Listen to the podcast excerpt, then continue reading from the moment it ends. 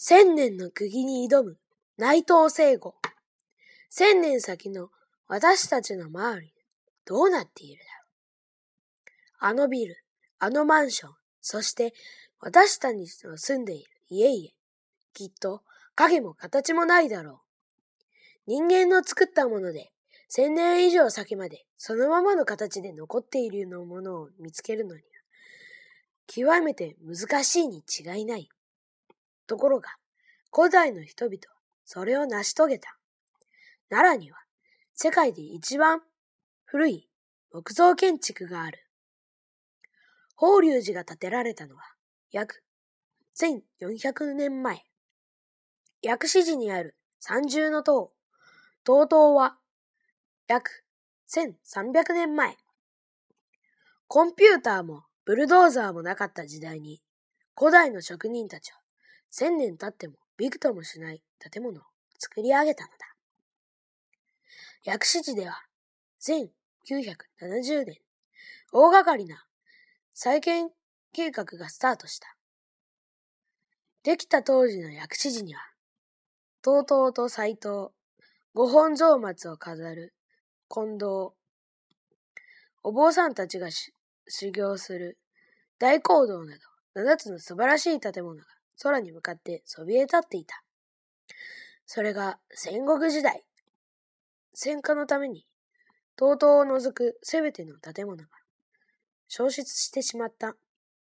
これらをすべて古代の建て方とできる限り同じ方法で現代に再現しようというのだ。完成するまで何十年もかかる大事業だ。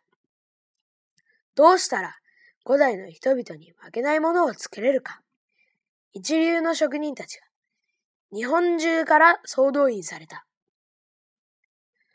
建物を作る宮大工、瓦を作る職人、そして釘を作る鍛冶職人に至るまで、この釘作りを任されたの。四国の鍛冶職人、高城則之さんだ。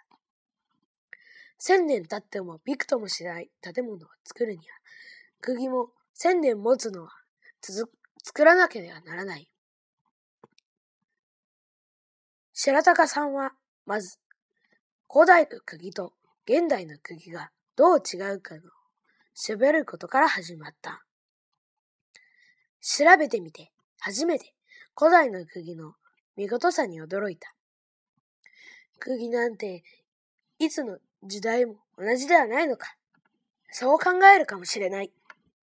しかし、それは違う。今の釘の寿命は、せいぜい50年。それ以上になると、空気や水から触れたところから錆びて腐ってしまう。今の日本の木造建築は、30年ぐらいで建て替えをすることが多いから、これでも差し支えない。ところが、千年持たせる建物には、こういう釘は使えない。写真の古代の釘を見てほしい。これが釘かと思えるほどの大きさです。長さが30センチもある。それだけではない。材料の性質も違う。古代の釘も現代の釘も材料が鉄であることには変わりない。しかし、現代の釘は、製鉄所で作られるときに大量生産と加工がしやすいように、いろいろなものが混ぜられる。つまり、鉄の純度が低いのだ。これに対して、古代の釘はどうか。古代の釘は、砂鉄を原料に、たたらという特別な方法で何日間も火を燃やし、何回も叩き直して作られた。こうして作られた鉄は極めて純度が高い。純度の高い鉄鉄は錆びにくい。千年経っても錆びて腐らない。白鷹さんは現代の方法で作られた釘を使っては求めている釘を作ることはできないと思った。製鉄会社に相談して特別に純度のいい高い、純度の高い鉄を用意してもらうことになった。白鷹さんは次に古代の釘の形に注目した。古代の釘はよく見ると不思議な形をしている。先からだんだん太くなって頭の近くになるとまた細くなって。そして真ん中から先にかけては表面がデコボコしている。どうしてこんな形になっているのだろう。白鷹さんは調べてみて驚くべきことを発見した。